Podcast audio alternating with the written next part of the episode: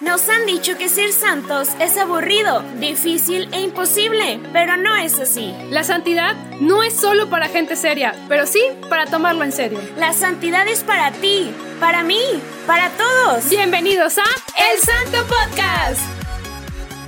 Hola. Bonjour. Ay, qué, qué bonito se escuchó. Para cambiarle tantillo, hombre. Un poquito. ¿Cómo nos dirías, Adri? O sea, buenos días, no sé, algo, algo así, una frase bonita y luego la traduces. Voy a decir bonjour, mes amis. Es buenos días, mis amigos. Ay, qué bonito se escucha. Pero hoy ni vamos a hablar de gente francesa, hoy vamos a hablar de gente italiana. Italiana. Pero, esa, pues, esa lengua sí no te la ando manejando, la verdad. algo ahí, vecinos, continu- Chao. Chao. Dicen chao. Chao. Ajá. Ok, muy bien. chao. Chao, vela- Ah, perdóname, Sí, no. no, no, ya, ya. Ya me fui un poquito más por otro lado.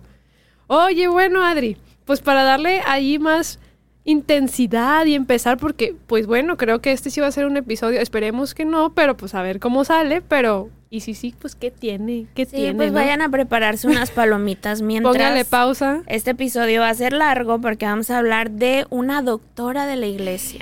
Una doctora, la segunda doctora de la iglesia, ¿no, Adri? Mujer, segunda Mujer. doctora de la iglesia mujer. Ajá, así es. Antes, perdón, después de Santa Teresa la Grande Sí. y antes de Santa Teresita de Niño Jesús, así que, mm, interesante. Así es, y pues bueno, vamos a comenzar. Hoy vamos a hablar de. Santa Catalina de Siena. Si yo tengo una hija, si Dios quiere, le, le voy ¿Le a poner poner Catalina. De- Sí. O Siena. O las dos. Catalina de Siena le voy a poner. Le vas a poner en honor a nuestra queridísima santa italiana, ¿verdad? Mejor dicho. Así es. Y bueno, Adri, a ti que te gusta mucho esta santa, porque les comparto, Adri tiene un libro aquí bien bonito Sí. de nuestros hermanos, la Biblioteca Católica. católica. Así es, de mi biblioteca católica. Yo creo que ah, algunos de ustedes ya los conocen porque hemos hablado bastante de ellos, somos fans, Somos la superfans. verdad. Eh, y hace tiempo sacaron su edición de Catalina de Siena, escrita por Sigrid Undset, una eh, escritora, si no me equivoco, es noruega. Eh, um, y me parece que ya les quedan pocos ejemplares. Entonces, por ahí, familia de mi biblioteca católica, eh, así les contactan de parte del Santo Podcast, pues un descuentazo. Aquí, aquí lo escuchó primero. un descuentazo por ahí, Un ¿no? descuentillo, ¿no? Pero sí, este, la verdad es que el Esta libro promoción no viene con... está así, no, no, no es pagada, no es promoción pagada, pero está buenísimo, está buenísimo el libro, entonces se lo súper recomiendo. Es básico saber de Catalina de Siena por ser doctora de la iglesia, hay muchísimo que le podemos aprender. Y hoy nos vamos a enfocar pues en su valentía, ¿verdad? Fue una pequeñita muy valiente. Muy valiente que vivió una, a mi parecer, una corta vida, Adri. Sí, sí fue corta. Fue murió corta. joven. pero bien vivida e intensa, ¿no? O sea, estuvo bien vivida, digámoslo así. Así es. Y pues, ¿cómo ves que, que empezamos, Adri? Empecemos por el principio. Por el principio. Pues bueno, pues, ¿dónde, ¿dónde nace Catalina? Pues en este caso nace un, en Italia, en Siena. Pues, su nombre, ya sabemos que Sí, cada no, santo lleva no el es nombre Catalina de Siena porque así se llamaba, ¿verdad? No, no, es es- porque era de Siena. de Siena. y pues nació un 25 de marzo de 1347. Pues sí, está, ya está Ya, ya, retirado ya el año, llovió. ¿verdad? Sí. Pues bueno, tenía una numerosa familia. Enorme. Enorme, gigante. diría yo. Sí, gigante. Tenía, pues, ella era la, la número 23 de 25 hijos. Sí. Eh, bueno, yo no sé pronunciar muy no- los nombres acá como muy bonitos como Adri, pero su padre Jacobo, que era tintorero, eh, quiero creer que tintorero era una profesión así como la tintorería. Sí, ellos se dedicaban, pues no sé exactamente si como a, a tintorero del día de hoy o tenía como otro enfoque más como de, de, de, um, como pintar las telas que Ándale, después sí, cierto. vendían, pero sí tenía como un pequeñito negocio y ah, complementando que era la 23 de 25 hijos, Catalina nació con una hermana, o sea, tuvo, no sé si gemela o cuata, ok. pero ella nació con una hermanita, pero su hermanita a los pocos eh, años, no sé si años o, o meses, fallece y después viene la última hija que hereda el nombre de la hermana de Catalina, que no me acuerdo cuál es, pero le pusieron el mismo nombre y también, hermana. sí, también fallece. Entonces, Catalina termina siendo la menor. Bueno, Este, eso no sabía, entonces está, es un dato muy bueno. Un dato curioso. Un dato curioso. y pues bueno, su, su mamá está, ok, no sé pronunciarla, Adri, por favor, help. Pues eh, si hay algún italiano, por favor, díganos ahí, Ever, o cómo se llama este chico, el Ah, Er- seminarista. Erne- eh, Ernesto, Ernesto, por favor, ayúdanos. Saludos a nuestro hermano Saludos. Ernesto de comunidad, Es que está allá en las Italias. de las Italias. Eh, la mamá se llamaba Lapa di Puccio. De. ¿Puccio? No. Lapa. Pero Lapa. Aquí queremos eh, meterle el feeling en los idiomas, pero la verdad no es la que... armamos en italiano. Bueno, la en francés, pero... No más. Pero bueno, ella pues, pues dirigente de su hogar, ¿no? Eh, eh, una mujer paciente, ¿no? Y pues bueno, formó a sus chorrocientos hijos, ¿verdad? Entonces, pues bueno, eh, una mujer, mejor dicho, Catalina, empezó a crecer en estas prácticas, ¿no? De la, de la paciencia. eh, empezó a, a vivir un poquito más en familia. eh, y pues todo lo demás, ¿verdad? Digámoslo así. Sí. Es que, perdónenme, estoy así Es como que es mucha información. Es demasiada es información. demasiado. Vamos Sí. a tratar de ser breves, pero no lo, no lo prometemos. Algo muy bonito que me gustó, no sé, estuvo muy bonito porque ahí nos tomamos la referencia de qué tan bonita era Catalina físicamente, estoy hablando Sí. un poquito de físicamente, porque los vecinos y la familia de, de Catalina le llamaban Eufro, Eufrosina, Eufros- Eufrosina, Eufrosina por la diosa griega eh, Eufrosina. Efrosina, ¿no? Que era la, la, diosa de, pues, de la felicidad, lo atractivo, el encanto y todo esto, ¿no? Pero ella lo atribuyó, mejor di- dijo Catalina, bueno, tomo este nombre, pero no por eso justamente, sino porque hay una santa, Eufrosina, Ajá. entonces yo lo quiero tomar tal cual como ella y quiero una vida tal cual como ella, ¿no? En santidad. Y pues bueno, o sea, ella empezó a crecer en este, en este ambiente de, de fe, de siendo pues en una familia numerosa. Y pues me imagino que también su familia creía, o sea, creía mucho en Dios, porque después vamos a ir más adelante, que ella tuvo una visión muy bonita, ¿no? Sabemos que Santa Caterina de Siena se le da como mística, ¿no? Sí. Entonces, ¿por qué? Porque ella tuvo varias visiones donde se le presentó tanto Jesús como María. Eh, Más adelante vamos a ir viendo todo este desglose, pero una visión fue muy pequeña, o sea, eso es lo intrigante, qué tan grande era, podía ser su fe, o qué tan grande era el camino que Dios le esperaba a ella, para que de tan chiquita em, le mostrara una visión, pues algo, eh, diría yo, pesada, ¿no? Fuerte. fuerte, pero bonita, digámoslo así, ¿no? Bueno, y la primera visión que tuvo ella, que se le presentó, fue cuando venía de regreso de casa de su hermana, eh, Buenaventura, si no me equivoco, se llamaba la... Qué la- nombre tan raro. es un nombre interesante. Oye, muy, muy bíblico. Ah, la Sí, bienaventuranza. ajá, ándale, Sí, sí, sí. Pero bueno, venía de regreso de su hermana junto con dos hermanos suyos, ¿no? Y, y, me- y bueno, ahí dice la tradición que ellos se medio adelantaron y ella pues iba caminando y así, y veo un templo y en el tejado del templo fue donde empezó a tornarse todo esto de la visión, ¿no? Ella vio un, un trono y estaba sentado Cristo. Cristo vestido con un atendo- atuendo episcopal, con un tri, o sea, con un, con la corona de, en su cabeza de, pues, episcopal, ¿no? Digámoslo así, ¿no? Y estaba, pues sí, estaba ahí tal cual el Salvador del mundo, ¿no? A su lado estaba Pedro, estaba Pablo y estaba Juan. Entonces toda esta visión, ella se le presentó y ella lo vio tanto en cuerpo y en alma, ¿no? O sea, ella estuvo ahí y Jesús levantó su mano y la bendijo tres veces. O sea, y, le- y, y sus hermanos, pues regresando porque decían, oye, ¿dónde está Catalina? ¿Qué Sí. rollo? Ven a una niña así parada, así de la nada, y dicen, oye, pues, ¿qué, qué onda? ¿Qué está pasando? O sea, reacciona, ¿no? Despierta, despierta. Despierta. Y ella cae en un llanto desesperado porque decía, ¿cómo te atreves a despertarme? Estaba viviendo la gloria en vida. O sea, Sí.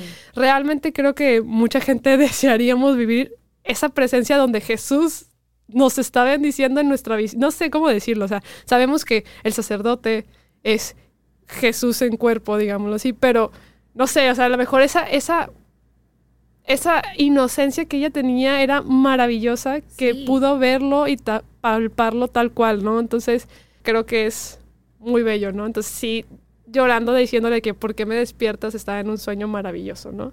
Es como cuando estás soñando que estás en un yate, este, comiéndote un, una piña colada en medio del mar con el solecito, sin trabajo, sin tareas y te, Y te despiertas. despiertan. Ay, Sí, no, qué horror. Y tú, ¿por qué me arruinas mi sueño? Ándale, algo ya sí a mí me imagino que se ha de haber sentido ella, ¿verdad? Pero pues mil veces más, este... Elevado, ¿verdad? Claro, a, la, a la- claro. a la divina potencia. Sí. Ah, ah, qué buena esa, la voy a anotar. Estuvo muy... Salió del alma.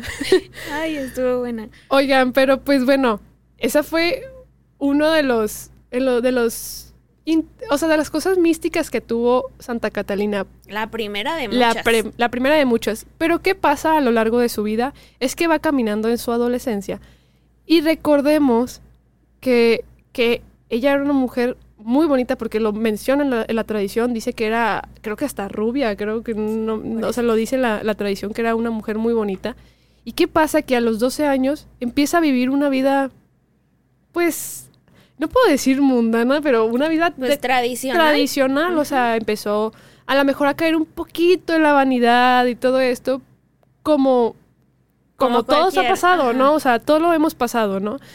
Y qué pasa es que, pues, su papá la ve y dice, oye, pues, tengo una hija muy, muy bonita y pues hay que buscarle marido, pues para Sí. que, ustedes sabemos que en esos tiempos no podías quedarte sola, ¿no? Entonces tenía que buscarle un marido o la otra opción era ser religiosa. Entonces Sí. no había dos sopas, o sea, Ajá. era una o la otra, mejor dicho. Sí.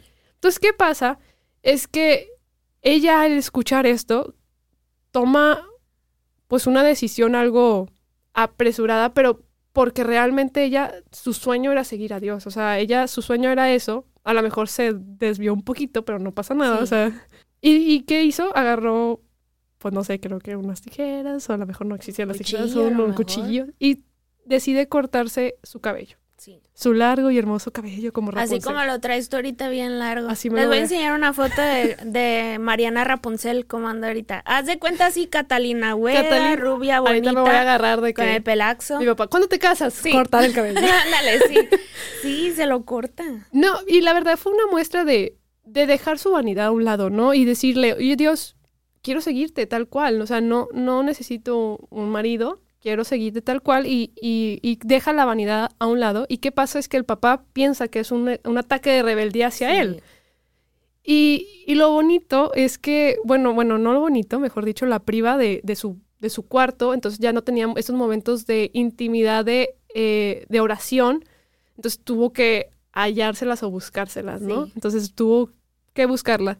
Hay una historia muy bonita, y a lo mejor Adri ahí me va a decir de que sí, sí, sí o sí no, que, que vivió Catalina con su papá, mejor dicho, el papá con Catalina, al revés que decía, bueno, si mi hija no se va a casar, Dios, dime qué quieres de ella, o sea, qué necesitas. Y entonces dice que entra a un cuarto donde Catalina estaba orando y que ve que es desciende una paloma. Sí. Y él dice, yo ya no me voy a poner a ti, Jesús, o sea, si tú quieres a mi hija, tómala tal cual, ¿no? Entonces, se me hizo muy bonito esta cara del papá de, ya entendí, o sea, ya entendí, ella va a ser para ti, Jesús. Entonces, es muy bonito esto, ¿verdad, Adri? Sí, yo creo que ahí fue donde Jacobo dijo, pues está más claro que el agua, ¿no? Y aparte, ahorita que ya ves que la le privaron de su cuarto, la dejaron, haz de cuenta que yo me imagino que al día de hoy es lo que hacen muchos papás con sus hijos, que les quitan la puerta, ¿no? Que, ay, es que te la pasas encerrado jugando al PlayStation, y he visto, bueno, al menos en películas que les quitan la puerta de manera que puedan estar como, no, Mm. no para atacar su privacidad, su intimidad, sino pues para que sepas que lo que haces tiene consecuencias, ¿no? Claro. Entonces, eh, dejan a Catalina en su cuarto, pero también ahí fue ella un poquito entre valiente y rebelde y lista, porque dijo, pues a mí no me van a quitar a mi Jesús. Y ella dijo, pues si quieren, quieren que, que no esté en intimidad con Cristo en mi cuarto, voy a traer a Cristo con ustedes. Y entonces si, si Lapa, o Mona Lapa le decían también a su mamá, si Mona Lapa le pedía, oye Catalina, te me vas a lavar los trastes, ellas buscaban la manera, principalmente su mamá, porque ahorita dijiste esto súper importante de su papá, él vio esa, esa paloma Se- señal, posarse, signo. ese se- ajá, exacto, esa señal, y, y le entrega, ¿no? A Cristo a su hija, eh, y entonces Mona era la que estaba más en desacuerdo, ¿no? Ajá, más en desacuerdo. Y está bien raro, ¿no? Normalmente, bueno, a veces es actualmente, al revés. Actualmente es, es al revés, ¿verdad? Ajá, que es la mamá la que anda ahí como más, más sentimental. Pero en este caso, pues imagínate, Mona se tenía que encargar de 25 hijos. Bueno, sí, sí. Pues ya decía, ¿no? Ya no puedo con ellos, ¿no? Entonces, eh, Mona, con tal de que Catalina no se encerrase en su cuarto a orar o a estar en comunión con Cristo, la ponía a hacer cosas y la mandaba que tráeme esto y que hace esto y que haz lo otro y Catalina dijo pues si quieren esto, esto van a tener y lo hacía con amor. O sea, ella dijo pues no me dejan a tener a Cristo en la intimidad, lo voy a sacar y si tú me pides 50 veces que lave 50 trastes, los voy a lavar por amor a Cristo. O sea, ella hizo palpable su oración. Ella dijo pues eh, esta es la manera que ahora tengo de, estar con él y esto es lo que voy a hacer y, para, para Monalapa era un tanto como de, ¡ay, esta niña! Yo por más que intento hacerla enojar o que intento hacerla que se olvide de eso, no se olvida y no deja a Dios, ¿no? O sea, Monalapa pues a lo mejor no, no tenía en ese momento la sensibilidad espiritual que a lo mejor tenía Jacobo, el papá de Catalina o la Catalina misma, pues por su día a día, ¿no? Por su, todas las actividades que tenía. Y a lo mejor su intención no era hacerle un mal a su hija, pero no la comprendía, no la entendía, ella no no sabía qué era lo que estaba pasando en el corazón de Catalina, por eso buscaba como eh, distraerla, ¿no? Y también un poco a lo mejor molesta de, ay, no, pues esta yo ya la quería casar y no se dejó y mira, se cortó el cabello y mira lo que hizo, o sea, como que no vio esta parte espiritual y simplemente vio a una niña rebelde. Exacto. ¿Verdad? Y, y, y, y, vamos a volver. Recordemos que hay. Santa Teresa de Jesús era una, una mujer de carácter muy fuerte y potente. Y vamos a ver una, un carácter similar, o a lo mejor en diferentes proporciones, pero Catalina también tenía un carácter muy, muy fuerte. Muy firme. Muy firme. Y sabía lo que quería desde muy chica, o sea, vemos 12 años sabiendo lo que quiere y ser firme. Entonces, pues bueno, o sea, dice, oye, ¿sabes qué? Pues no, yo quiero esto y, y perdón, no es desobediencia, pero, pero es algo que, que quiero seguir y quiero seguirlo por completo por él, ¿no? Y pues bueno, vemos que después de, de un cierto tiempo, a lo mejor eh, no tan largo, no, no, no tan... Sí, todavía era joven. Todavía era joven, pero no tan retirado, a lo mejor no sabemos ahí muy bien el dato, pero bueno, X. Tuvo, tuvo otra visión donde le preguntaba, o sea, a qué orden quisiera pertenecer, ¿no? O sea, ¿a dónde me voy? Y ahí fue donde encontró a los, pues a la orden de Santo Domingo, a los dominicos, que, ojo, no es una orden eh, religiosa, sino es una orden de laicos. Pero pues bueno, ella pues no iba a ser monja, pero pues iba a ser una, una laica consagrada.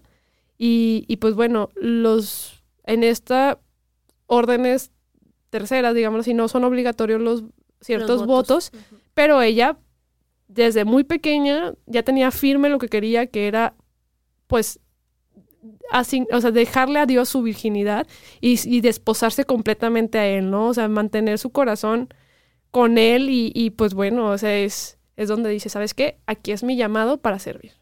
Así es.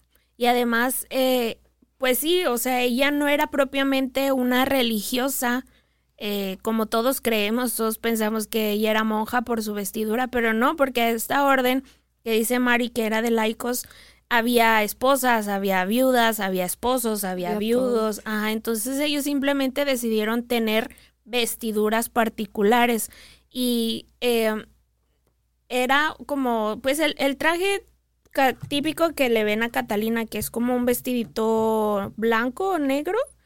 Es, creo como, como un velo negro. ándale, sí, es, es un velo negro y lo hábito blanco. Ajá, exacto. Pero no porque fueran religiosos, simplemente por ser de la tercera orden de los dominicos. Entonces, a estas personas se les llamaba mantelate, sobre todo las mujeres, las mantelate. Entonces, si por ahí ven esa palabra, pues hace referencia a todas estas personas. Las mantelate podían estar viviendo en sus hogares, ¿verdad? Pero, o sea, ellos tenían su vida normal no tenían votos de castidad, pobreza y... Obediencia. Obediencia. mejor sí. No era obligatorio. O sea, no, no era como un rito formal como lo hacen los, los religiosos, pero pues uno, ¿verdad? En su interior lo, lo hacía. Y sí dices que, que ella había prometido ser virgen y hubo un dato, ¿verdad, María? Ahí donde, donde ella tuvo su desposorio con, con, Cristo, Estuvo muy bonito. Cuando, antes de empezar el episodio, le estaba contando a Adri, y es, es una historia muy bonita porque ella tuvo otra visión. Sí. Vemos otra, otra presencia de visión donde, ¿qué pasa? Es que, bueno, ella se cree la tradición que Catalina bajaba las escaleras y rezaba un rosario y, no sé, o sea, estaba muy apegada a María, ¿no? ¿Y qué pasa? Que en este momento del desposorio era, pasó algo maravilloso. María desciende, o sea, ver en la visión que va descendiendo, la agarra de la mano y la lleva de la mano con Jesús, que Jesús le pone su anillo. Y ahí es, la convierte su completa esposa, ¿no? Y ella dice, es mi esposo, ya tengo mi anillo. Este anillo, pues no todos lo veían, solamente ella podía ver este anillo y pues tenía esta, esta visión. ¿Qué pasa? Pues va y le cuenta a sus padres, ¿no? Y, y sus padres son los que dicen, oye, pues no, sí, nuestra hija es completamente la esposa y pues lo vamos a dejar, ¿no? Y sus hermanos la aceptan también. Entonces, es maravilloso esta visión tan bonita que, que tuvo porque quien no quisiera soñar y ver que Jesús le pone su anillo en el dedo, ¿verdad? Así es, sí, y, como dices, ella fue ahí donde dijo, pues yo tengo que avisarle a mi familia que ya estoy casada. Ya, estoy casada, ya me casé, lo siento. este, y pues no, Mona Lapa tiró el grito en el cielo. Ella dijo, ¿cómo puede ser posible que mi hija se quiera eh, convertir en, en, esposa de Cristo y estar encerrada en su casa, en una celda? Pero su papá, como ya había visto todas estas señales, se puso de su lado. Y dijo, pues a mí no me importa, o sea, si ustedes, resto de mi familia, 20 mil hermanos y Mona Lapa, yo voy a apoyar a mi hija y me la van a apoyar ustedes también y me la van a cuidar porque ella ya decidió seguir a Jesús. Aunque no sea monja, ¿verdad? No importa. Ella en su, eh, siendo laica. En su soltería. En ese momento, ajá, en su soltería, eh, pues eh, Jacobo dijo, a mí me la cuidan y me la respetan y me le van a hacer su celdita que ella quiere y se la hicieron y le hicieron como un pequeño cuartito, era muy chiquito, tenía solamente su camita, un, eh, ¿cómo se llama? como una cajonera chiquita, creo nada más. ¿Un buró? Ajá, nada más tenía así de que, no sé, un cambio de invierno, por ejemplo, su ropa interior, un par de zapatos y era todo. O sea, ella tenía así ya su celdita, pero lo interesante es lo que viene más adelante respecto a esta celda. Pero te quiero el comienzo, el comienzo. El comienzo de una historia gigante. Larguísima. Así es. Vas, Adri, ¿qué me ibas a contar? Sí, no, es que te quiero contar, este, hay muchas, muchas historias de su mística, pero también hay muchas historias de su vida pública, ¿verdad? Vamos a llamarla así. Ella obviamente comienza a hacer oración y oración y oración, y ella muchas veces, si no es que decir, pues prácticamente todas, caía en éxtasis. O sea, ella oraba y por eso van a ver ustedes muchas pinturas, muchas representaciones de ella estando en éxtasis, donde eh, su unión con Jesús es tan sublime y tan sobrenatural que ella a veces hasta eh, podía flotar un poco del, del, del suelo o sus posiciones podían ser como que tú la ves y dices, ay no, mira, esta está súper incómoda, pero ella iba a estar tranquila, ¿no? Claro.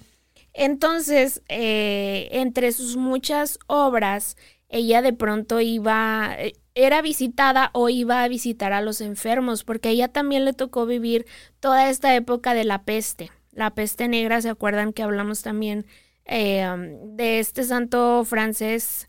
se me olvidó su nombre, pero que, que fue el patrono de, es el patrono ante las pandemias, este, tenemos varios, varios este, santos que vivieron esta época y que se dio particularmente en Europa, esta enfermedad. Entonces, toda la, todos los leprosos, eh, pues necesitaban quien les ayudaba y nadie les, se les quería acercar porque, ay, no me voy a contagiar. Entonces, claro, súper contagiosa, no había cura. Exacto, entonces Catalina iba en caridad, ¿no? A cuidar a estos enfermos y hay una enferma les voy a platicar dos historias. La primera es de Teca, se llamaba la señora. Teca era una señora pero groserísima, o sea, ella se enferma de lepra Y pues aparte de que era grosera, pues nadie la quería ver. Entonces Catalina dijo, pues de aquí soy. Y fue y la visitó y le estuvo eh, pues curando. Y, pero Teca era mala, o sea, eh, en ese momento ella comienza a blasfemar en contra de Catalina, como que decía, ay, no, está, qué falsa, ¿cómo va a venir con tanta tranquilidad a cuidarme con esta enfermedad tan fea que tengo. No, o sea, esta es una falsa, o sea, ni le crean a esta lo que dice. Y comenzó a decir una sarta de cosas que, pues, o sea, hacía eco, hacía eco, al menos en Siena, ¿no? Entonces, poco a poco, Catalina tuvo que, pues, aguantarse, ¿verdad? Ella en, en su oración, eh, en su comunión con Dios, pues ella decía, pues no importa, o sea, yo estoy llamada a ayudarla, a curarla y era lo que hacía. Ya después Teca pues se va arrepintiendo, ¿verdad? Y se da cuenta de que eso es, eh, es natural y, ay, perdóname, te pisé. Este, que es, es, este, eh, es, Catalina es así y eso viene de Dios y la curaba por caridad y por amor y pues bueno, Teca finalmente se disculpa con ella, o sea, sí, sí comienza a seguirla porque realmente ella estaba siendo imagen de Cristo, ¿verdad? Curando a Teca. Y hay otra historia, Mari, que esta a mí me tiene como... O sea, no, lo puedo creer, sí, o sea, no lo puedo creer, yo no lo haría, no podría. Es, es de una enferma, una señora enferma, una viuda, se llamaba Andrea. Eh, esta señora estaba enferma de cáncer en, el, en los senos. Entonces, uno de sus senos comienza naturalmente a descomponerse, ¿verdad? Por la enfermedad. Y ella también era como que media, media dificililla, un poquito. Entonces nadie la quería cuidar porque aparte como literal se le estaba pudriendo la piel, se le estaba pudriendo eh, el pecho, entonces imagínate el olor, este, haz de cuenta que como si fuera un muerto, ¿verdad? Que el olor, yo me imagino, no me ha tocado, pero si un perrito muerto, un gatito muerto huele muy fuerte, imagínate un humano, ¿no? Entonces tenían que ir a limpiarle, a lavarle, a, secarle la pus, a, a curarle las heridas y nadie quería porque no aguantaban el olor. Y Catalina otra vez dijo, pues de aquí también soy y ella iba, iba y le lavaba las llagas, pero por más que ella trataba como de estar en, en oración, en tranquilidad, llegó un momento en el que el olor de las llagas, de la herida, era muy fuerte y ella comienza como a tener eh, un poco de repulsión. O sea, ella quería hacerlo, pero llegaba un momento en el que su cuerpo, su carne, su olor, su respiración, ya, o sea, no, podía más. Entonces lo primero que ella hizo, hace cuenta que le pegó la nariz, así le estaba limpiando las heridas y se les pegó así a oler la, la herida. Dijo, pues tengo que hacerme fuerte, o sea, esto es natural, es un humano, este, e, está bien. Y se le pegaba así para olerla, para, para olerla de cerquita y Andrea le decía, no, niña, ¿cómo se te ocurre? Aléjate, de aquí, vete. Ajá, o sea, ¿cómo? O sea, es súper fuerte el olor. Y ella dijo, no, pues es que este olor no me va a ganar, yo tengo que ayudarle y no puede ser que mi flaqueza, mi, mi humanidad me lo esté limitando. Después, ay no, Tenía, eh, pues le tenía que lavar y tenía como una vasijita, ¿no? Una cubetita donde remojaba el trapo, lo que sea, le limpiaba la pus y luego venía otra vez a la, a la esta cubetita y demás. Y otra vez se empezaba a sentir como que, ay, no manches, se me está revolviendo el estómago, voy a regresar o voy a, o sea, voy a hacer algún gesto que a ella le pueda incomodar. Porque imagínate tú, si fueras tú, y ver que las demás gente, pues, literales, tienen asco de ayudarte, ¿no? Entonces, es difícil, o sea, es una situación muy difícil. Es muy complicado, entonces... Pena, eh, todo, todo, ajá, todo. Entonces Andrea, este, Catalina decía, no, pues cómo voy a, a, dejar que Andrea vea que a mí me da asco esto, o sea, que me están dando náuseas, no puede ser, se va a sentir mal, ¿no? No es lo que, lo que hay que hacer. Entonces, ella dijo, pues mm, como que se me está revolviendo la panza, ¿qué hago? ¿Qué hago? No traigo halls aquí en mi bolsa, no traigo No traigo un chiclecito. No traigo un chicle, ajá. Dijo, pues me voy a tomar... cubrebocas. No traigo cubrebocas, ajá. Dijo, pues me voy a tomar la cubetita esta llena de pus y así Dios, nada más Dios me mío. asco. Sí, y lo hizo. O sea, ella esa cubeta con la que le habían estado limpiando y quitando los restos de carne podrida y todo, ella dijo, pues, pues si esto, esto me lo tomo, ya nada más me va a dar asco. Y para adentro, se lo tomó. Y Andrea se quedó así como de, niña, no, ¿qué tienes? Y ella, no, o sea, tengo que dominar mi repugnancia, mi, mi, mis instintos no me van a ganar. Ya después de ahí, pues ya nada le dio náusea, ¿verdad? Claro. dice la historia Sí. que ni la cerveza le daba náusea, pero, o sea, imagínate, imagínate tomar, o sea, no, yo no, no, no podría. Pero ella fue valiente, valiente y lo Fue hizo. demasiado valiente, creo que volvamos a lo mismo, no podemos imaginar el contexto que vivía, era un, un año difícil, era un año donde sí existía mucha esta eh, discriminación hacia la gente que quedaba contagiada de cualquier enfermedad, o sea, indiferentemente, ¿no? Cualquier enfermedad, recordemos que en ese tiempo no existía tanto avance en la medicina ni en la tecnología y volvamos a lo mismo, creo que hace poco empezamos a hacer el avance, ¿no? O sea, Sí. net- eso fueron pocos años, ¿no? O sea, han sido pocos años. Pero la verdad es que sí, creo que nos ponemos en ese contexto y a lo mejor nos- nosotros nos haríamos, a lo mejor dirán, ay, yo- no, está muy loca Catalina, ¿no? Yo no me atrevería a hacer eso completamente, ¿no? Pero realmente volvemos a pensarlo, no sabemos el contexto que se estaba viviendo en ese momento y, y decimos, bueno, no hay que ju- juzgarla porque realmente vuelvo lo mismo, no sabemos. ¿Y qué- qué seríamos capaces de hacer nosotros en una situación que a lo mejor no está en nuestro agrado o no es de nuestro... Sí, totalmente, ¿no? O sea, de, de nuestro favor o felicidad, digámoslo así. Pero realmente Catalina se entregó al 100 en esto. O sea, aparte, o sea, viene una historia maravillosa después, por- pero, pero sí, Catalina se entregó en su apostolado, a- en especial a los, a los Enfermos. enfermos y ella pedía hasta los más, perdón la palabra que voy a decir, los más repugnantes, digámoslo Sí. así. Se escucha muy fuerte, pero lo que más gente que decía, no, yo no lo voy a atender, Sí, dámelo. era. Los que olían mal, los que más estaban... Los leprosos. Los leprosos. O sea, ella incluso llegó como a presentar un poco de enfermedad en sus manos. En su, en este, ajá, en su piel. Y Monalapa, obviamente que cada que la veía decía, ay, no, mijita, ¿en qué te estás metiendo? O sea, no estás viendo. Como si ahorita tú quieres ir a atender a un enfermo de COVID que está solo, ¿no? A lo mejor alguna persona que vive en soledad, que no tiene familia o que fue abandonada. Y pues obviamente a tus papás le va a preocupar, les va a preocupar de no, mija, o sea, no ves a dónde te estás metiendo, te vas a contagiar, vas a esparcir Claro. la enfermedad y todo. Y ella dijo, pues es que no hay nadie más que lo haga, lo tengo que hacer yo. Y ella, te digo, comenzó a enfermarse de lepra, se le empezaba a notar en sus manos, pero al momento en el que ella ayudaba a que alguien se curaba, a ella le desaparecían las marcas. Entonces, pues ella decía una frase muy, muy común, que es la que tenemos aquí en el título, es, no dependo de mí, sino de mi Señor De mi Señor. Jesucristo.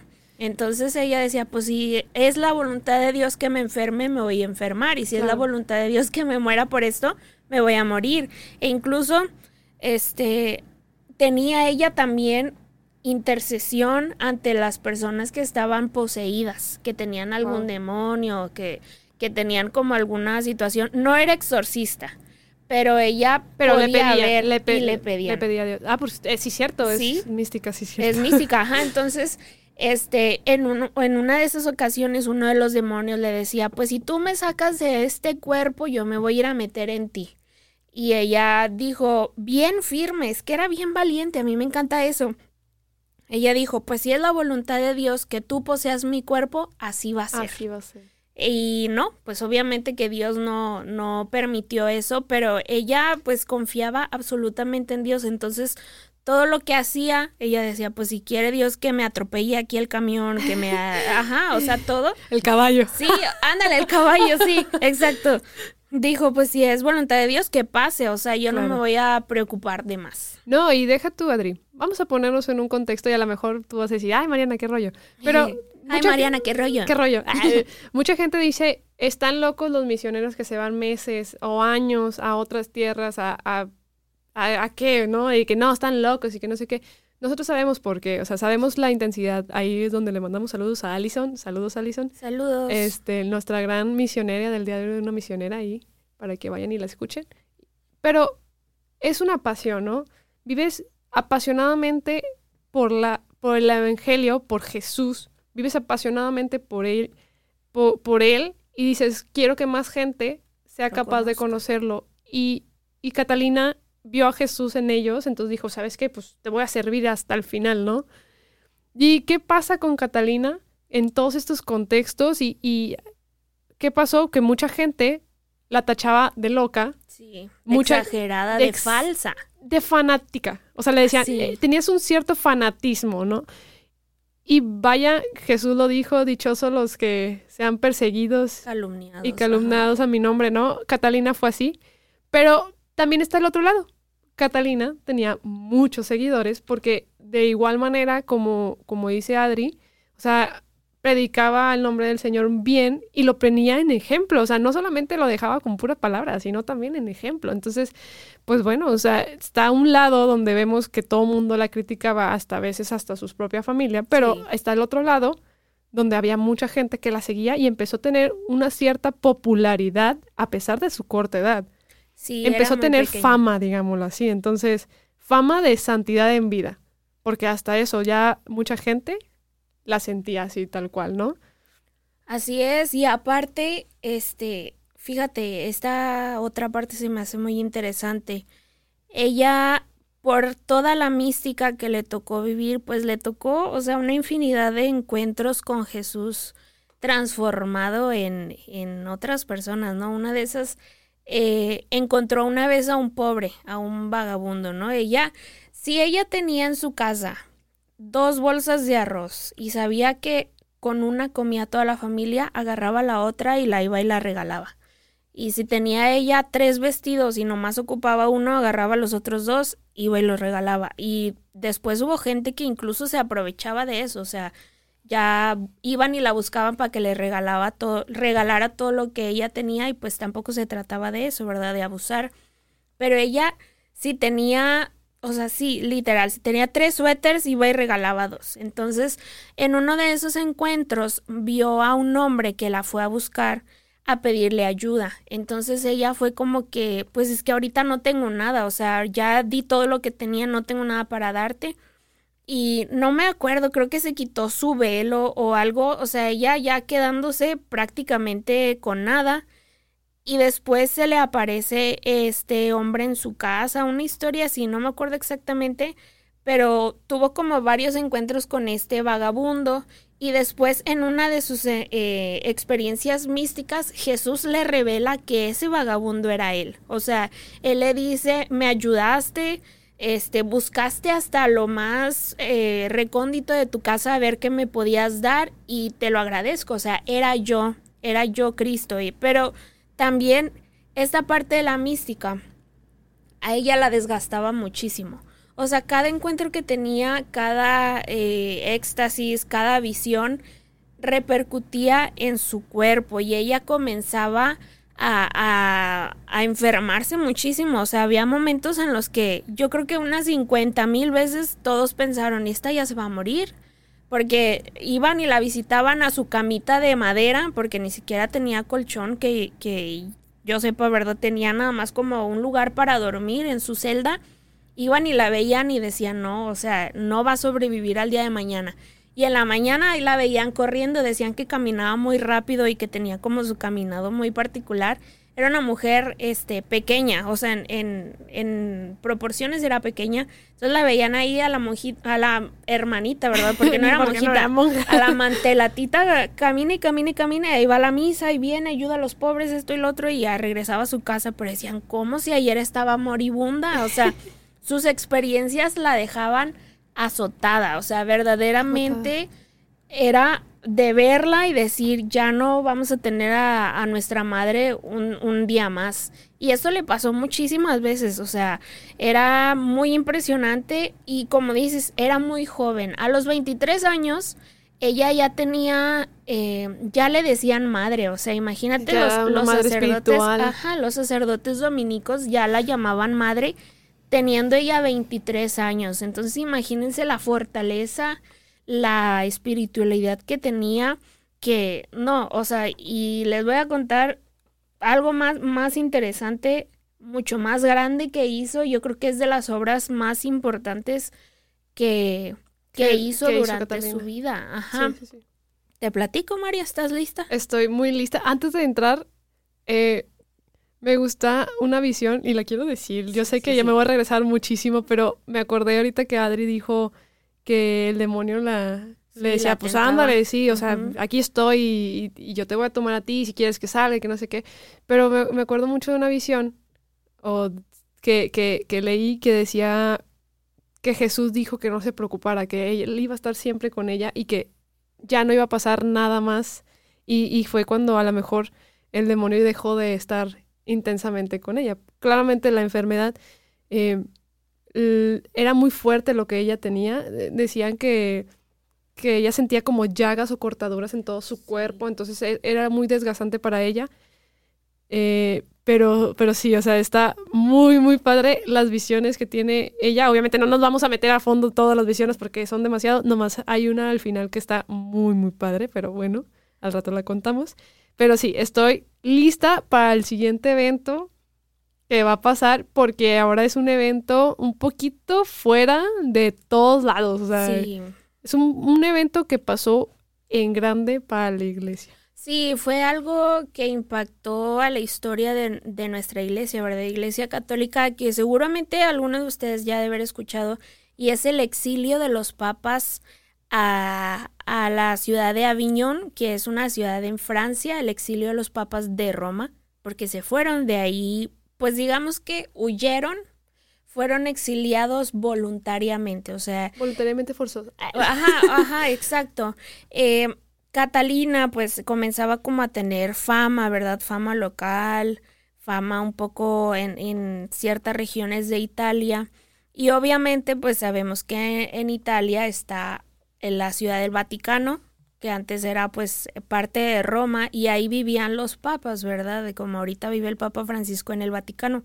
Pero hubo una temporada oscura, o sea, hubo un momento en el que los tiranos italianos, en que los reyes franceses tenían tanta influencia y tanto poder que incluso tuvieron eh, pues esto mismo, influencia y poder en, en la iglesia, ¿no? Y entonces ellos elegían eh, obispos como a su conveniencia para que fueran eh, en favor de los reyes de Francia. Ellos comenzaron a tener problemas, ataques y todo, y hubo un papa que decide irse, irse de, de Italia. Ellos en ese tiempo podían vivir en otro lado temporalmente, o sea, por ejemplo, si ahorita el Papa Francisco vivía en Roma, pues todo bien. Pero si él decía, pues es que eh, dos meses me quiero ir a vivir a Francia, ¿no? Estaba bien, o sea, en ese momento era normal.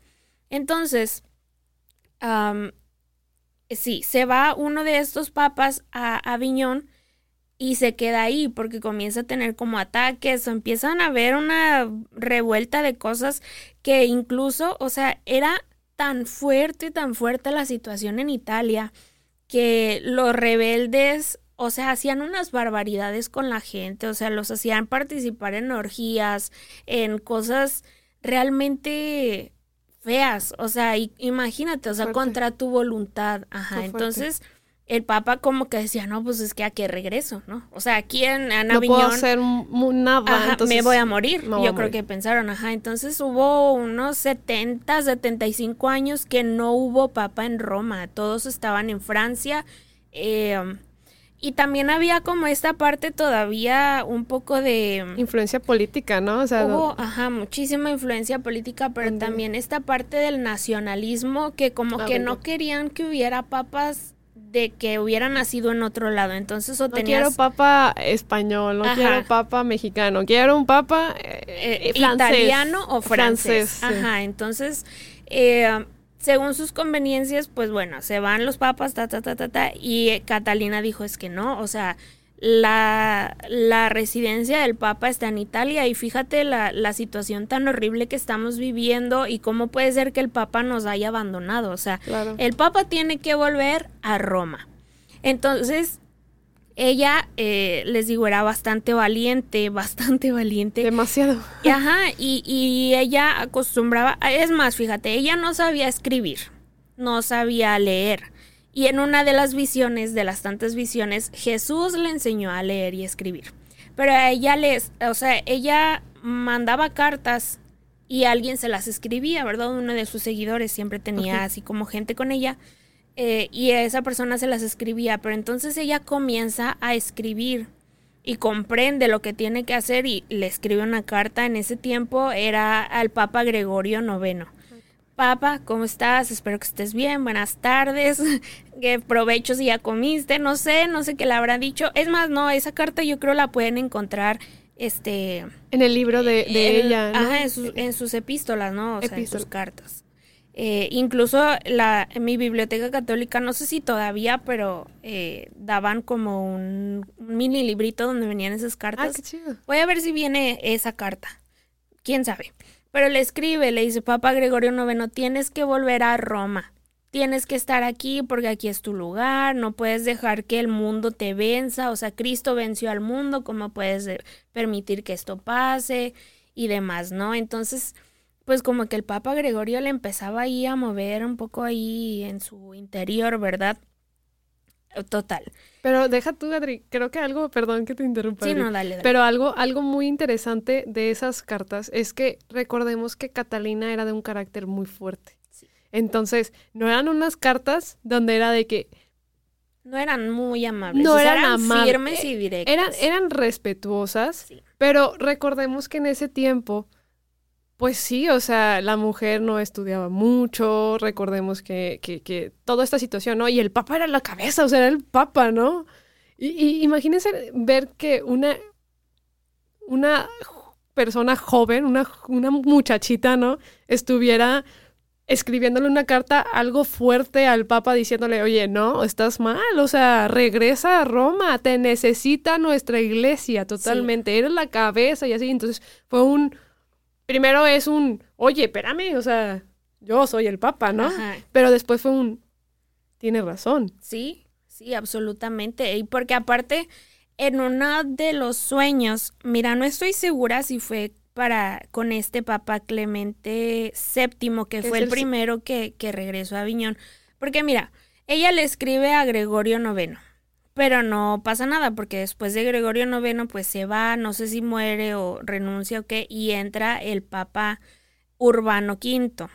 Pero este Urbano V era como que medio medio de mal temperamento, o sea, era como groserillo. Okay. Entonces los cardenales se pusieron en su contra. Recordemos que los cardenales elegidos habían sido elegidos con gran influencia por la gran influencia de los reyes de Francia. O sea, ellos decían como que, no, mete a este cardenal porque yo sé que él me va a ayudar y me va a cubrir y me va a dar y me va a dejar muy envueltos en la política en ese tiempo. Bastante. Entonces, este, eligen al Papa Urbano V, pero les digo, era de mal temperamento y lo, lo declararon nulo su, su elección y después eligieron al Papa Clemente VII.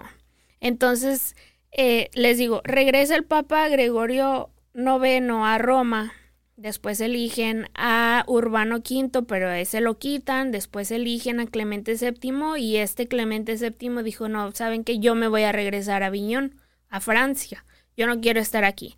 Entonces, Catalina vuelve a escribir, no, es que cómo se le ocurre, véngase para acá, aquí es el lugar. Y eh, después vuelven a hacer cambio de papa entre el papa Urbano V, que fue el que había sido elegido antes, pero que lo quitaron porque que era de mal temperamento. Y dicen, no, o sea, es que el elegido es él. O sea, tú entraste por poder, porque quisiste estar aquí, por los reyes y demás, pero el elegido es él, deja que vuelva. Y vuelve el Papa Urbano V. Y les digo, no sé si fue el Papa Gregorio IX, que fue el primero en volver, o el Papa Urbano II, perdón, que fue el segundo en volver, pero uno de ellos dos, en un sueño, tuvo, en, en oración, mejor dicho, en oración, prometió que iba a volver a Roma. A Roma. Pero le ganó el miedo. O sea, él dijo, o sea, en, intimidad con Dios dijo, voy a volver, sí, yo te prometo que voy a regresar, voy a hacer las cosas, voy a ser valiente y todo. Pero le dio miedo, ¿no? Le ganó el miedo y se quedó en Francia. Entonces, Catalina en una de sus cartas le dice, Papa, venga y cumpla la promesa que le hizo a Jesús, siendo que era algo que él no le había dicho a nadie, o sea, era súper íntimo. Pero les digo, no estoy segura si fue Gregorio IX el primero que volvió o Urbano V el segundo que volvió, pero uno de ellos este tuvo pues esta experiencia en la que dijo, ay caray, cómo esta señorita que me está escribiendo me dice algo que yo no le dije a nadie. Y fue como que ahí comprendió de que, ok, Cristo me escuchó, Cristo le dijo y me está hablando de esta manera. sí. ¿Y, por qué les contamos todo esto? Está muy interesante porque Catalina metió su cuchara en todo. O Cucharota, sí. sí. Como aquí a lo mejor vulgarmente le decimos en México metió su cuchara porque realmente estas cartas lo, llegaron hasta los reyes, los cardenales, al mismo papa, volvemos a lo mismo. Ella imponiendo o no imponiendo, sino es que no, quiero decir la palabra exigir, pero que era responsabilidad de estar en Roma porque necesitábamos hacer una limpieza completa, ¿no? O sea, necesitábamos volver a, nuestra tradición, a nuestra, a nuestra vida y, meter de nuevo a que la gente así como una sacudida de entiende, o sea, y, que lo que estábamos haciendo o que estaban viviendo en ese tiempo en el pueblo estaba mal, o sea, era un, un pueblo desenfrenado. Entonces ella pues vaya, las doctoras de la iglesia son, son unas revolucionarias, entonces ella venía a hacer ese tipo de revolución. A través, Dios la impulsaba y pues, ¿qué pasa? Que realmente la escuchan y se vuelve un, una persona de la confianza del Papa. O sea, una persona muy pequeña se vuelve esa confianza del Papa que después vienen unas historias donde la empieza a mandar a ciertas zonas, Adri, que, que para hacer esta, esta atracción de la gente para que empiece a hacer una limpieza, ¿no? De, de toda esta maldad que se estaba dando o, deseos desenfrenados que estaban sucediendo. Sufriendo el riesgo de que la podrían matar, sufriendo el riesgo de todo. Ella muy valiente, siempre decía un sí, ¿no? O sea... Sí, era una labor titánica, o sea, no era este, avísale a los grupos de la parroquia que tenemos misa mañana. O sea, era ve y dile al Papa que se regrese a Roma, ¿sabes? O sea, era súper, súper fuerte. Y de ahí viene una de sus frases muy conocidas que yo creo que al día de hoy podemos, debemos poner en práctica, que dice, ya basta de silencios, griten con cien mil lenguas porque por haber callado el mundo está podrido. Entonces, esta frase se la dijo así derecho y a la cabeza al Papa de tienes que hacer algo. Tenemos que hacer algo porque esto no puede continuar así. Ella decía, mi naturaleza es fuego, o sea, tenemos que arder. Si, si estás en donde tienes que estar, algo así dice esta otra frase de ella, eh, si haces lo que tienes que hacer, eh, prenderías fuego al mundo entero, una cosa así. Entonces, pues ella era directa, ella no se andaba con rodeos y, pues papá, regrésate, regrésate. Regrésate porque pues te necesitamos, ¿no? Totalmente. Sí, y te quería contar una historia más... Ah, sí, que la vivió también con Cristo, déjame acuerdo porque claro se me fue la onda.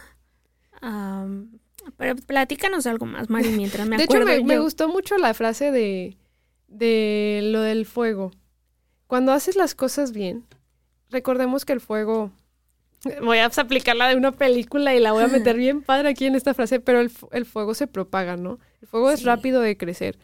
Pero cuando el fuego es malo, quema todo, ¿no? Sí. Y, y, y, y no deja ni siquiera que, llegue el agua a, sanar o a curar. Pero cuando el fuego es bueno, ¿qué pasa? Pues nos damos la tarea de, de dividirlo y ya podemos hacer un gran banquete, ¿no? Un gran banquete donde está el Señor. Entonces, Santa Catalina era eso, o sea, siento que Catalina, a pesar de todo lo que vivió en muy corta edad, era muy valiente y como que esa valentía era la que la gente decía, oye, pues algo me está, está interesante, ¿no? Y volvamos a lo mismo, ella desde muy joven empezó a caminar en pasos de santidad y se notaba que ya iba en santidad. O sea, ya tenía mucha gente que la seguía sin ella esperarlo. Ella no quería, eso no soñaba ella, o sea, y, y, y, recordemos, ella nunca descuidó sus momentos de oración, sus momentos de cuidado, porque seguía teniendo esta misticidad, si no sé si esté bien pronunciado, pero con Jesús. O sea, tenía, seguía teniendo estas visiones con él, entonces estaba muy padre. Y, y, sácame de la duda, Adri, no sé si sea aquí o sea todavía un poquito más al final, donde Jesús en una visión es donde le cede las, las llagas, donde le traspasa las llagas que son la, o sea, que ella ve en una visión donde unos, unas lanzas de fuego atraviesan unas ciertas partes de su cuerpo, que vendrían siendo las manos y un costado, que son las llagas que Jesús tenía, ¿no? Y por eso, a lo mejor en la imagen de Santa Catalina, la vemos mucho con una llaguita en las manos. Estas llagas solamente ella las podía apreciar. Ella las podía ver, podía ver todo lo que le pasaba, o sea, todo lo que pasaba en las visiones, ella la podía ver pero el mundo no la podía ver. Sí, así es. Me parece que fue, pues no, la verdad no sé si antes o después, pero pero fue una de las miles de visiones. visiones. Y muchos, en muchas pinturas también la pueden ver ella como postrada, con sus brazos abiertos frente a un crucifijo y se ven como unos rayitos que, que entran a, sus manos, no sé si a su corazón también, su frente y demás llagas. Pero sí, o sea, ella imagínense que tenía las llagas de Jesús y aparte de eso tenían las experiencias místicas y aparte de eso Italia estaba en llamas y aparte de eso estaba la situación del Papa y aparte de eso la estaban calumniando a más no poder, o sea, ella tenía un peso enorme. En una de esas ocasiones, este, de las veces que, que la seguían, vieron que ella estaba como en la parroquia, ¿no? Y no sé si antes o después de la misa y vieron como si de repente le hubiera caído a ella un, un piano, o sea, de repente se cayó como si alguien le hubiera aventado algo súper pesado y ella revela a su, a su confesor, a quien después se convierte en su primer biógrafo y en el postulador de su causa también, Fray Raimundo de Capua, o Capua, no, no sé si lleva acento, Fray Raimundo, este, ella revela que en ese momento Cristo le dejó cargar el peso de su iglesia en sus hombros, o sea, eh, la confianza. Sí, ajá. Y también por todo este detalle que hubo con los papas en otra visión que también tuvo, porque sí, o sea, le, le dio las llagas, ¿verdad? Invisibles, que luego se volvieron visibles cuando murió. Le dio pues su anillo, le dio, también tuvo lo de las dos coronas, igual que Maximiliano de Colbe o sea, ah, a ella también le ofrecieron la corona de oro y la de espinas y eligió la de, espinas. Ajá, este tuvo el peso de la iglesia en sus hombros y aparte ella tuvo una intervención fuertísima porque después que el Papa regresa a, a Roma, pues obviamente a la gente no le gustaba eso, o sea, no lo querían ahí, hacían una sarta de blasfemias contra él, o sea, lo ofendían y Cristo en su justicia. Esto va a ser bastante fuerte y voy a tratar de no tocarlo tanto porque no quiero confundirlos. Pero sabemos que Dios, así como es misericordioso, es justo. Entonces, él tenía que hacer actuar a su justicia. O sea, él decía, pues, de, eh, él en algún momento le dijo a Catalina, ella oraba y se ofrecía para que la gente dejara de ofender a Papa y a Cristo y Jesús le dijo, es que déjalos, o sea, ellos, déjalos, déjalos que hagan lo que están haciendo, deja al Papa que haga lo que está haciendo. Algún día va a llegar. Mi justicia, o sea, yo tengo que hacer justicia y pobrecitos de ellos, o sea, tú no te puedes hacer responsable de todo. Y ella, no, o sea, ella decía, no, no, o sea, mira, yo sé que tienes que hacer actuar a tu justicia, pero eh, Catalina podía ver a todos los demonios que andaban en Italia eh, tentando a la gente a hablar cosas del Papa, algo que como que pasa en estos tiempos, ¿verdad? Estas gentes que hablan de nuestro Papa Francisco, ¿verdad? Algo similar.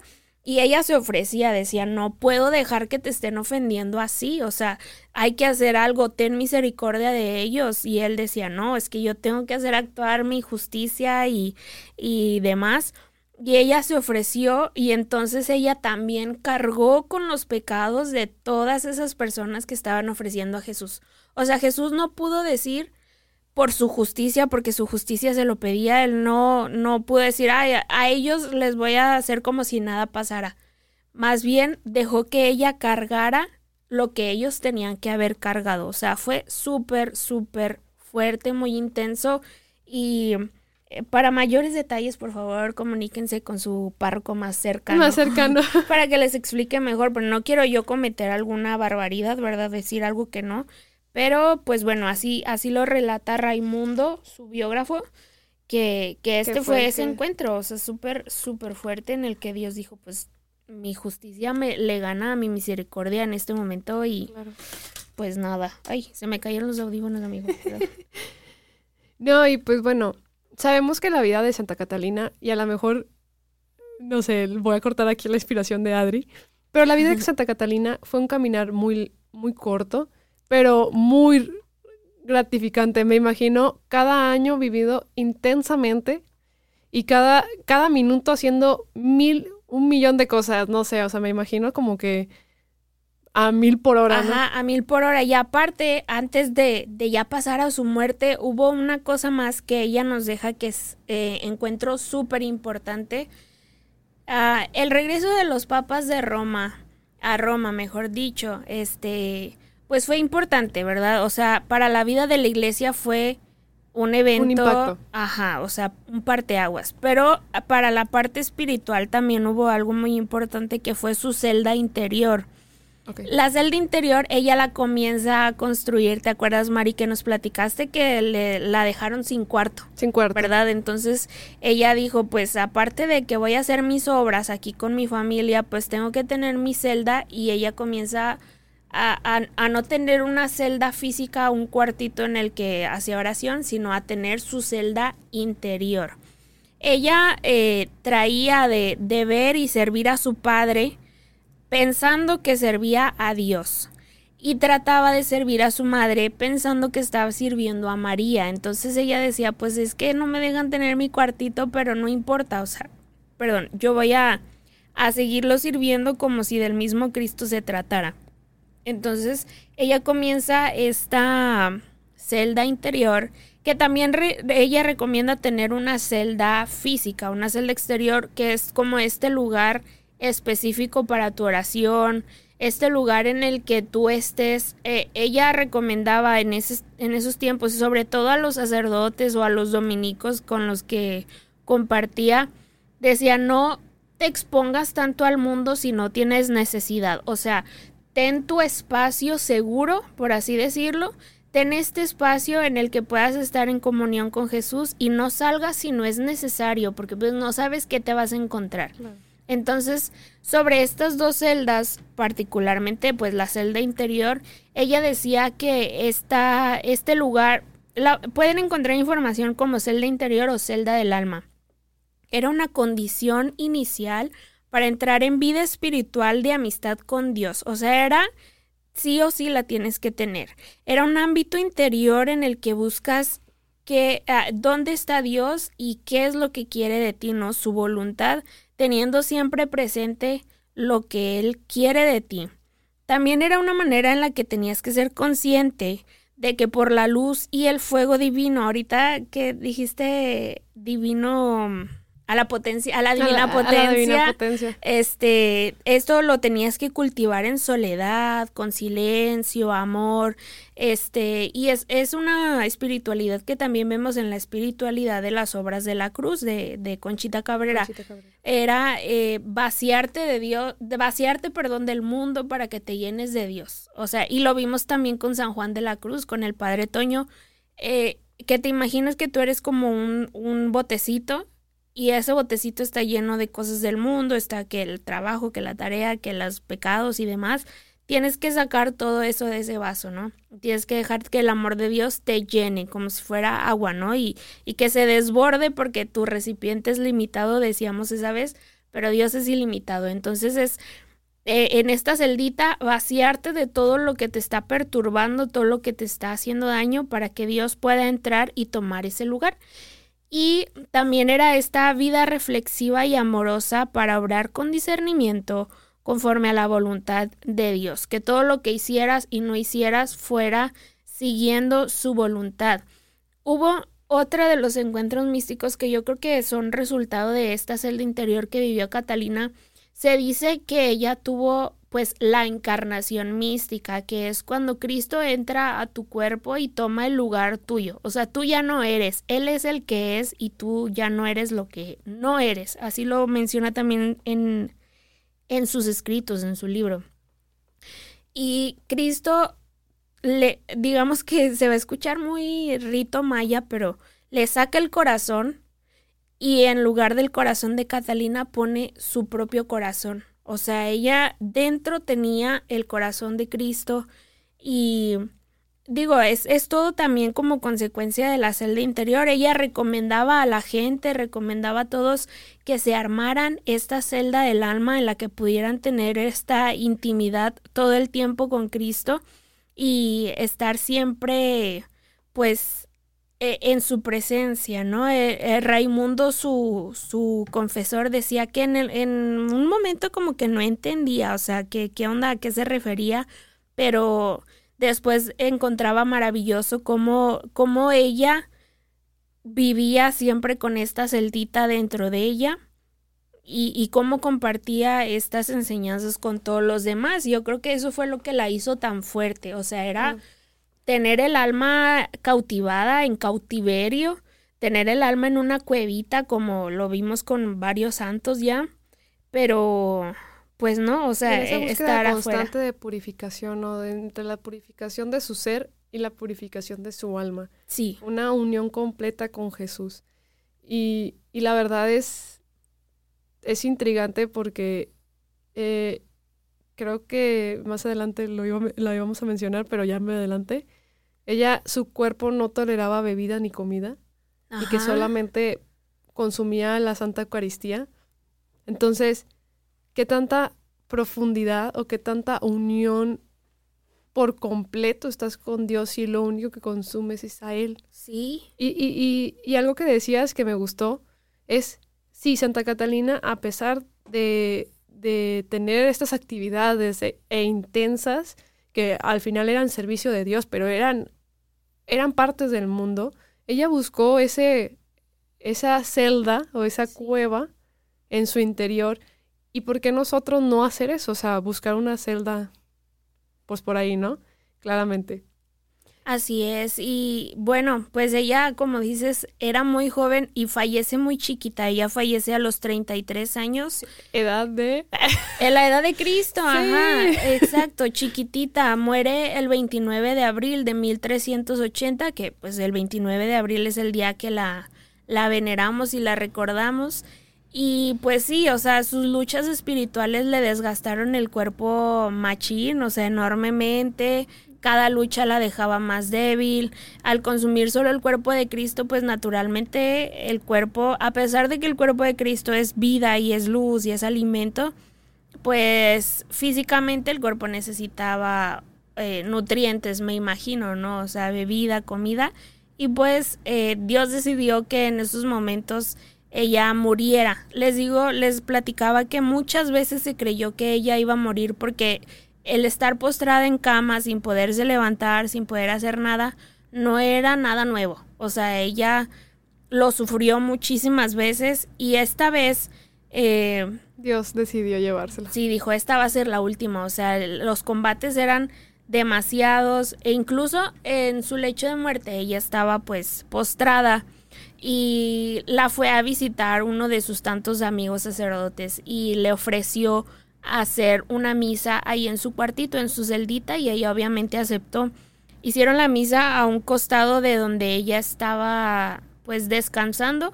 Era como una camita de tabla que aparte le pusieron como unas tablitas a los lados. Parecía como un féretro, haz de cuenta. O sea, sí, imagínate, ya de por sí era una mujer como exquisita, o sea, en su complexión.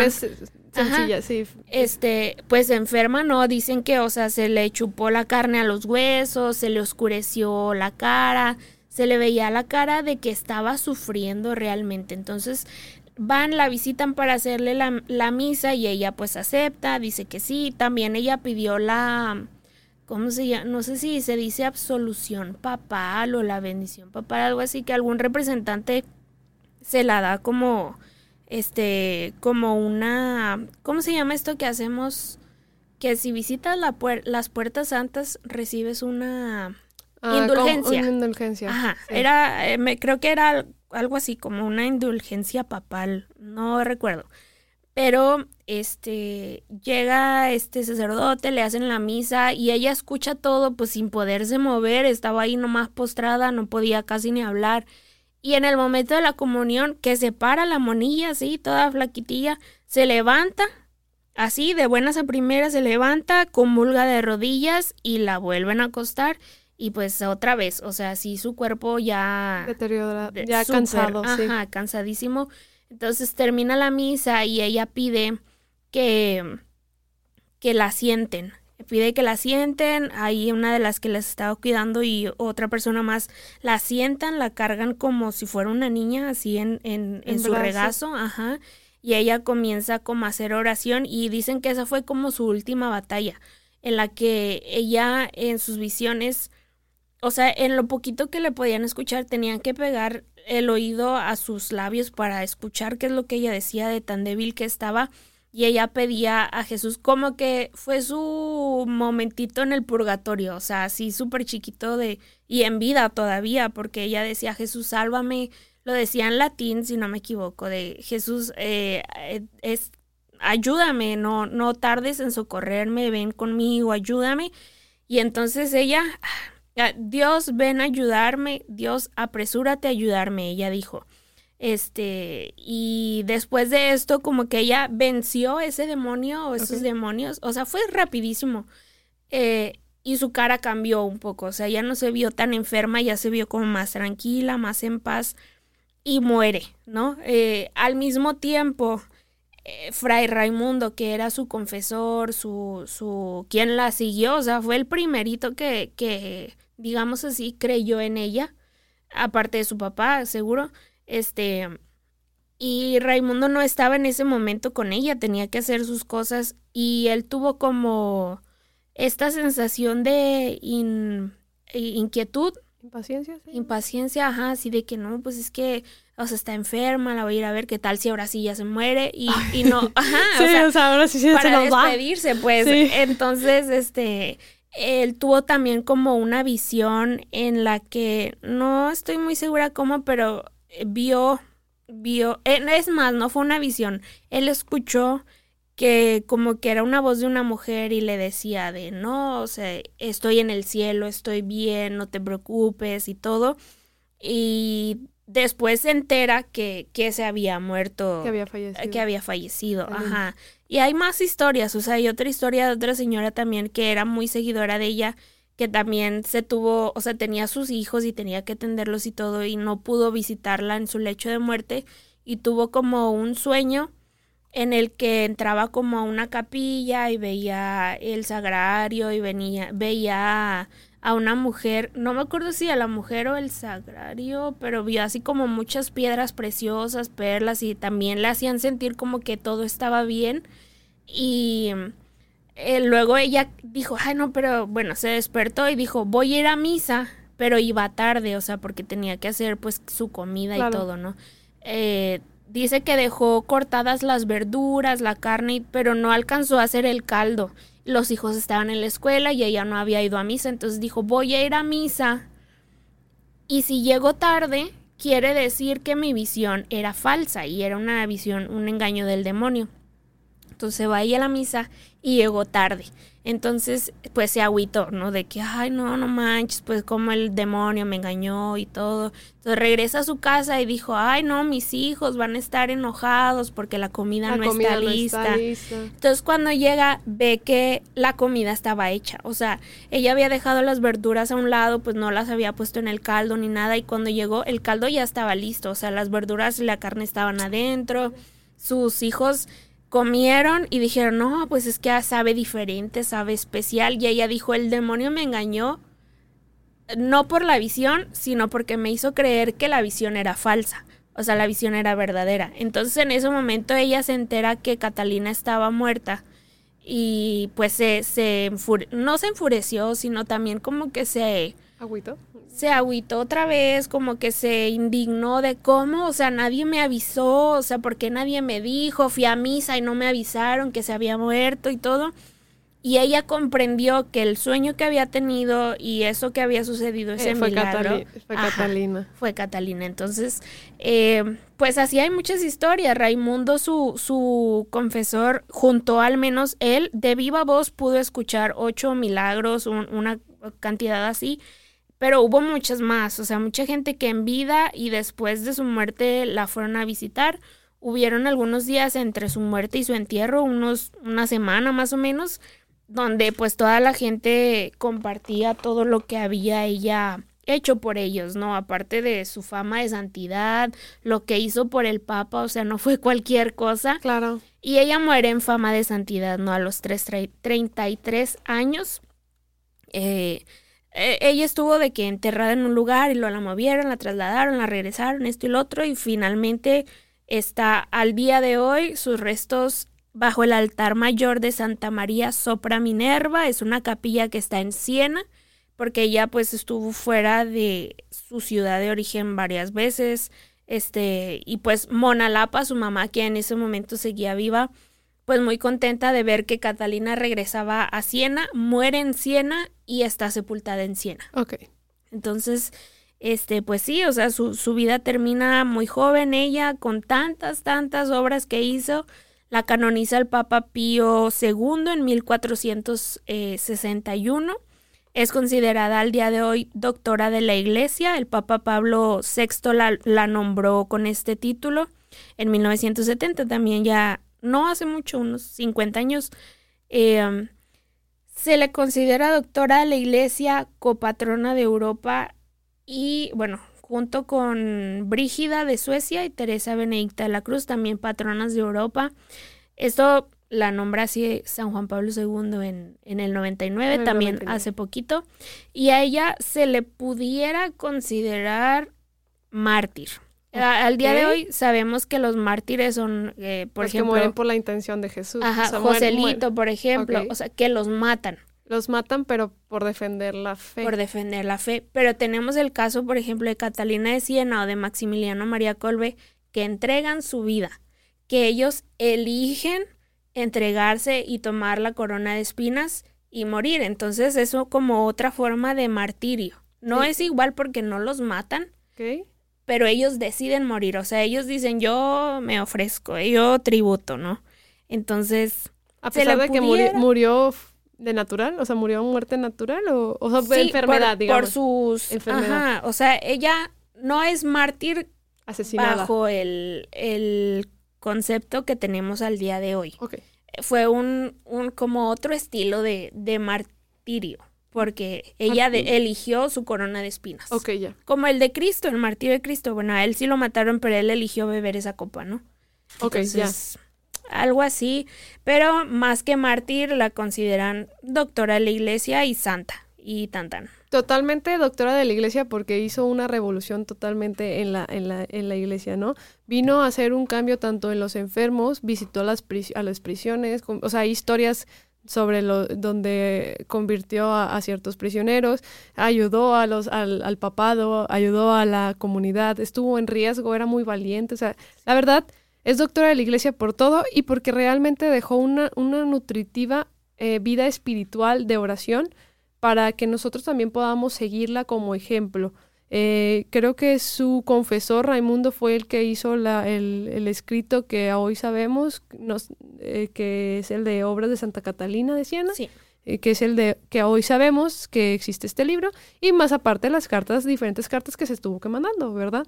Entonces, pues, estudiar un poquito de ella es maravilloso y por algo es doctora de la iglesia porque es ejemplo de, de entrega y pasión y más que nada vida espiritual y ejemplo, ¿no? Ella siguió su ejem- ejemplo de Jesús totalmente, ¿no?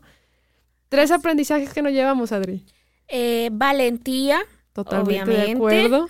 el sacrificio, porque pues ella entregó su cuerpo, ¿verdad? Su, su todo Su lo salud. que tenía, su salud, ajá, Todo.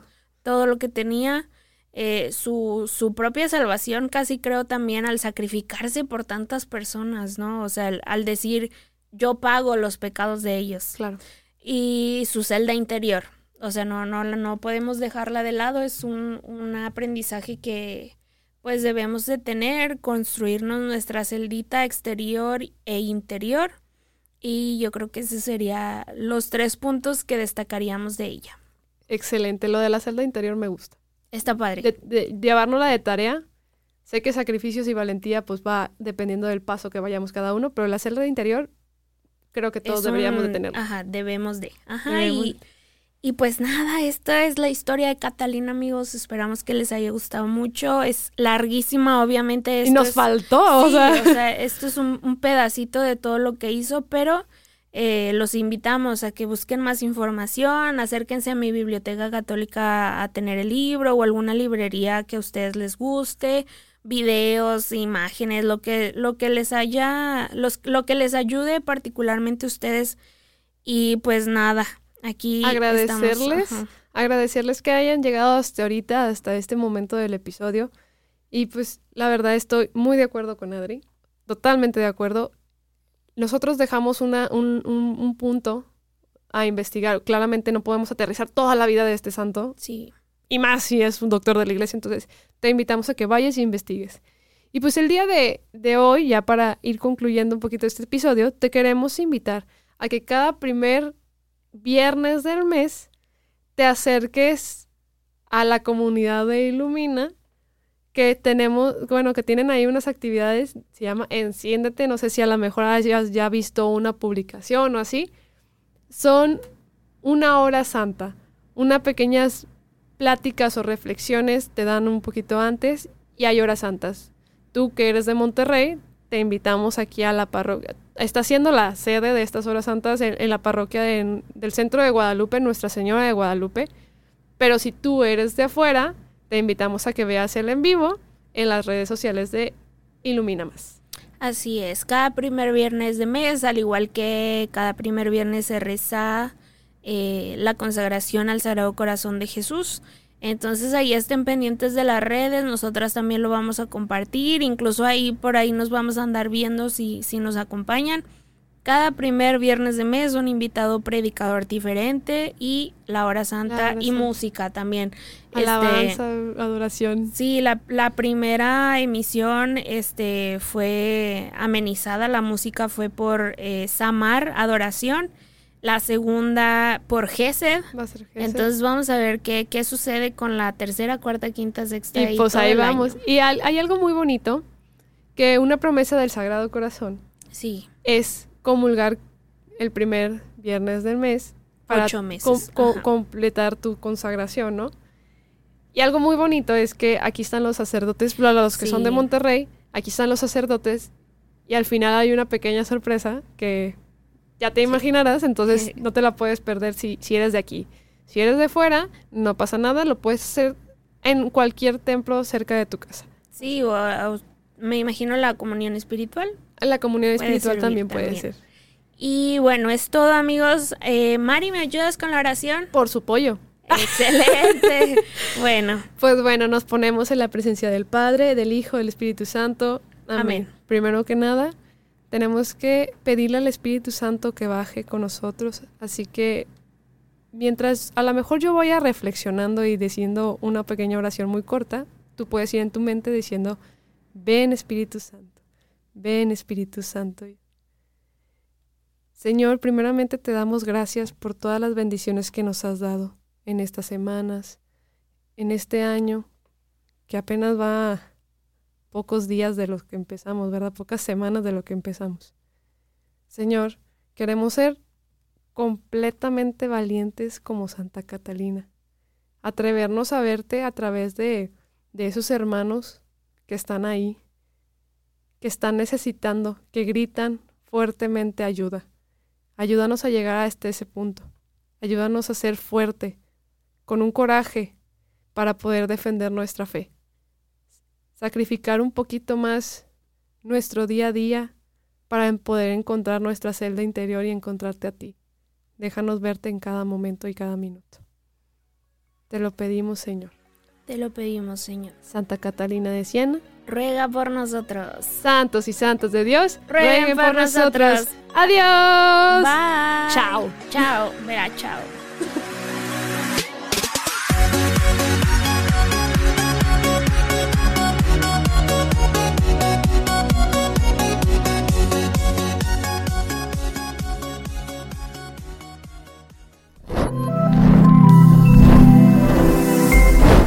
Somos Ilumina Más.